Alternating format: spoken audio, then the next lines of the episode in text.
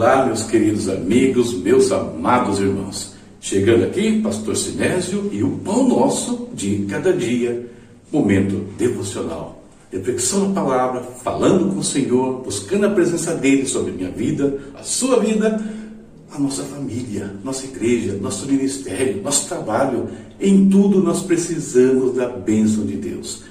E só conseguimos isso buscando a presença do Pai. O quadro do seu canal, a palavra responde.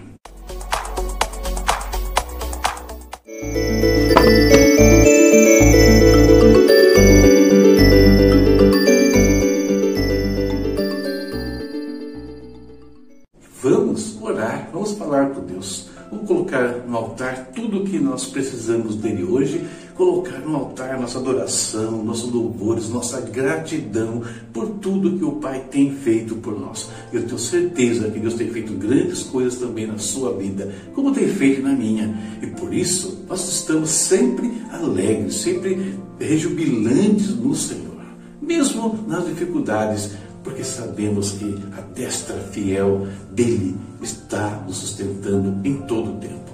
Vamos falar com o Pai. Querido Deus, em nome do Senhor Jesus, nós te exaltamos neste dia, nós te glorificamos mais uma vez, Senhor. Mais uma vez chegamos diante do Senhor com gratidão, com os nossos corações rendidos a Ti, gratos, ó Pai, pela vida, gratos pelo cuidado diário do Senhor, gratos, Senhor Deus, pela proteção, pela provisão, Deus, que demonstram esse cuidado tão especial que o Senhor tem para conosco, para com a nossa família, meu Pai eterno.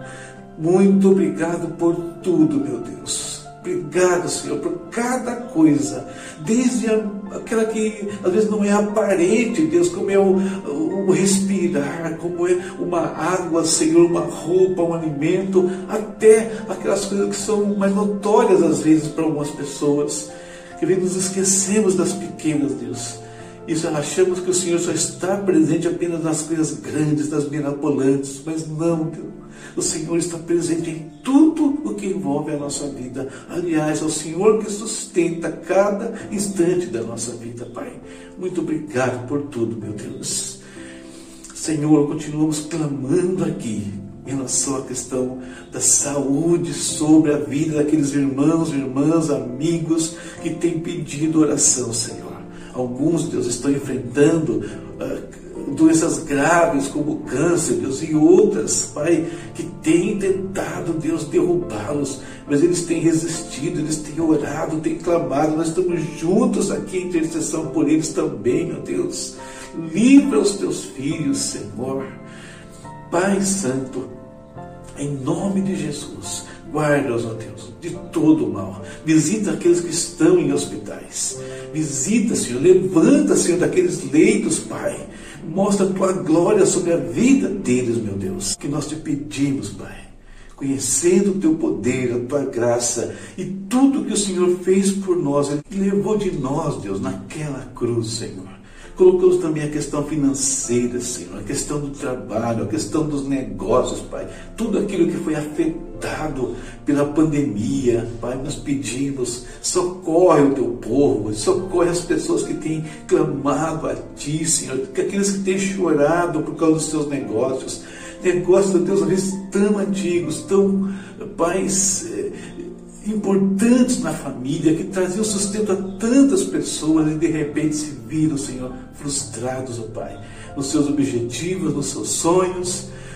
Ajuda, Pai, cada um deles nós te pedimos, Deus. Ajuda os teus filhos a retomarem trabalho, abrindo portas, Senhor revitalizando seus negócios, ó Deus amado, trazendo novas ideias, trazendo estratégias, trazendo inspiração celestial sobre os seus afazeres, ó Deus. Revitaliza os ministérios que ficaram também, Deus, prejudicados financeiramente em alguns instantes, igrejas que tiveram que parar, Deus, as suas atividades presenciais, que perderam os seus imóveis, ó Deus. Socorre também esses pastores, Senhor em nome de Jesus, meu Deus eterno.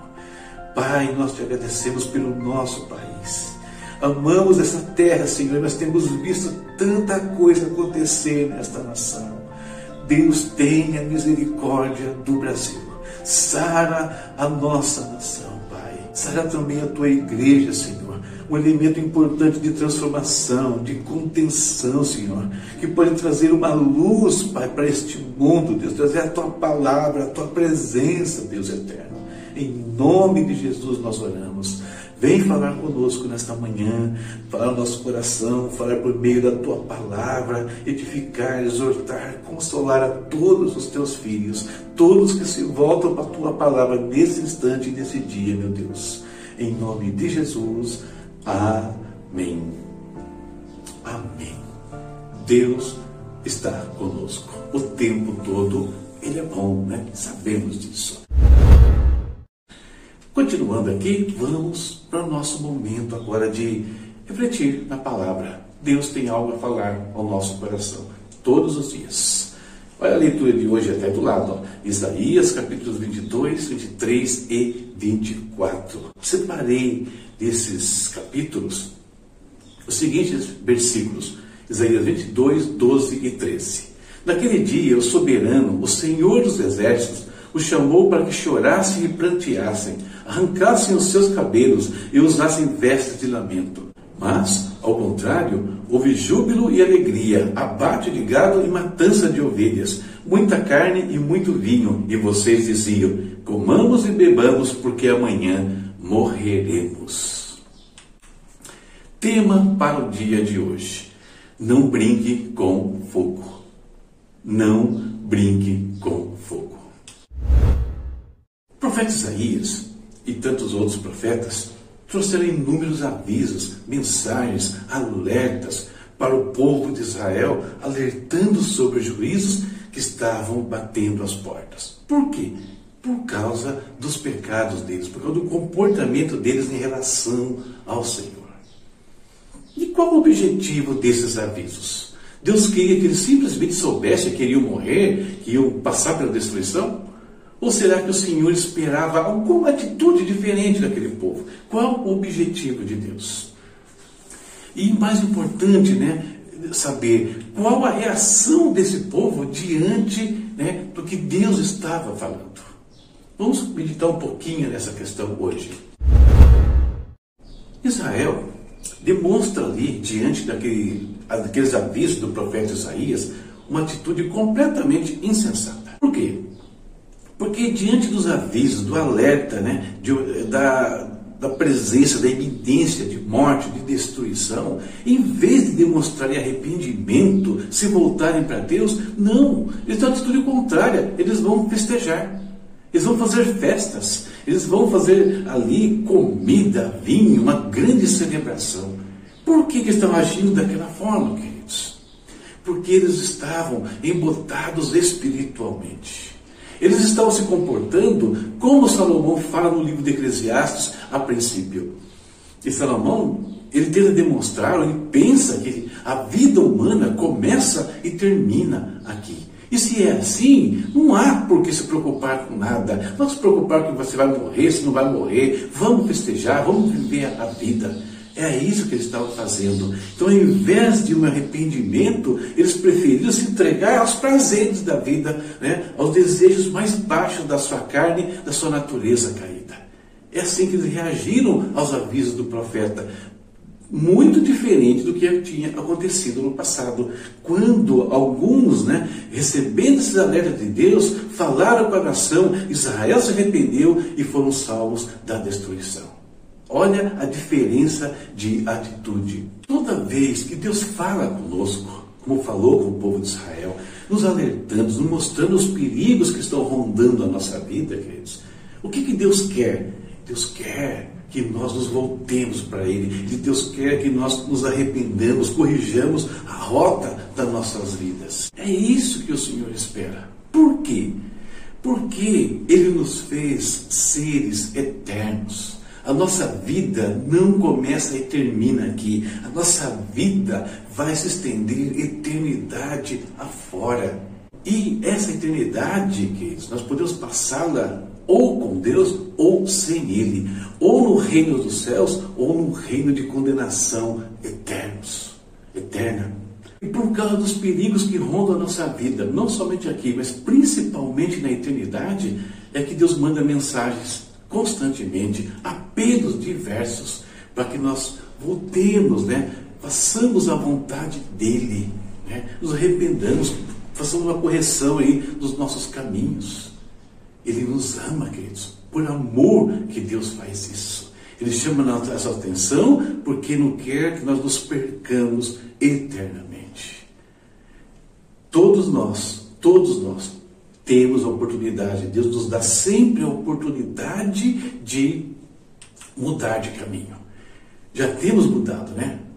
temos procurado andar dessa forma, muitos que estão participando aqui dessas reflexões. Se você está aqui, certamente é porque você já tem mudado os seus caminhos, mas não significa que Deus possa te alertar, nos avisar de alguma possível situação, algum possível perigo, como está acontecendo com Israel. Se você nunca se preocupou com o Senhor, o alerta é para você nesse instante. Mude os seus caminhos. Você tem uma vida eterna. Você pode passar essa vida eterna ao lado do Senhor. A sua vida não termina no túmulo, ela vai além. Isso aqui é só um pedacinho de tudo que nós viveremos ainda. Por isso Deus nos alerta, sempre querendo o nosso melhor. João Batista disse, né, nas suas pregações, deem fruto de arrependimento. Nós devemos dar fruto, mostrar fruto de arrependimento diariamente em nossas vidas. O Senhor Jesus, né, no início do seu ministério, o versículo-chave da sua pregação no Evangelho de Mateus era: arrependam-se, pois o reino dos céus está próximo. Deus tem dado oportunidade para todos nós. Alguns têm aproveitado, outros não. Mas a verdade é que toda vez que Deus fala conosco e nós não damos crédito, nós estamos brincando com fogo. Ignorar os avisos do Senhor é brincar com fogo. Essa é a nossa meditação para o dia de hoje. Um alerta do Senhor. Estejamos atentos a tudo o que Ele nos fala e nos alerta aí, mudando de vida. Leitura! Olha a leitura aqui, para a nossa sequência da nossa prosa. Isaías capítulos 25, 26 e 27. Tá? Isaías 20, é, 25, 26 e 27. Lendo a palavra de Deus. Terminando aqui, olha nos recados, nos ajude, compartilhe o canal, dá uma forcinha aí, tá bom? Ativa a notificação, 7 horas da manhã, todo dia eu estou aqui.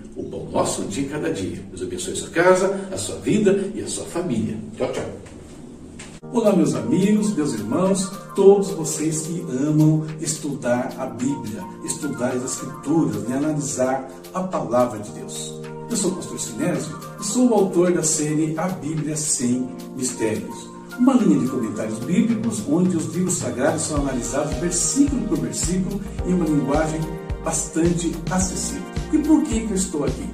Para anunciar a conclusão de mais uma etapa desse projeto.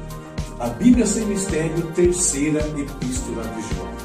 Um trabalho né, que me alegrou muito fazer e terminar por três razões. Primeiro, é o décimo segundo comentário da série A Bíblia Sem Mistérios. Segundo, com esse comentário, significa que aqueles que querem estudar as três epístolas de João têm mais uma opção de material aí para usar nas suas atividades, né, nos seus estudos.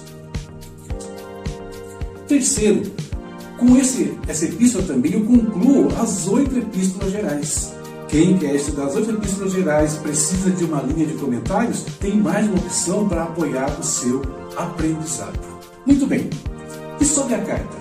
O que dizer sobre a terceira epístola de João? Nessa carta, o apóstolo mantém o foco da importância da preservação e do caminhar na verdade.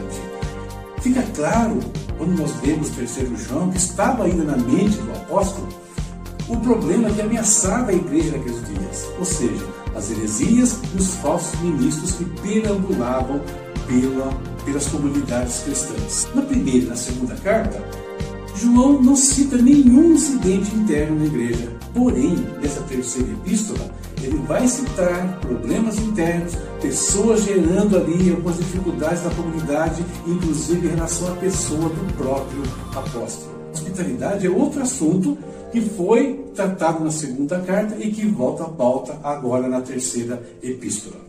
Espero que você nos prestigie adquirindo este comentário e, tendo adquirido, goste do nosso trabalho. Deus te abençoe e nos aguarde. Vem aí a Bíblia Sem Mistério, Evangelhos Sinópticos. Até a próxima, se Deus quiser.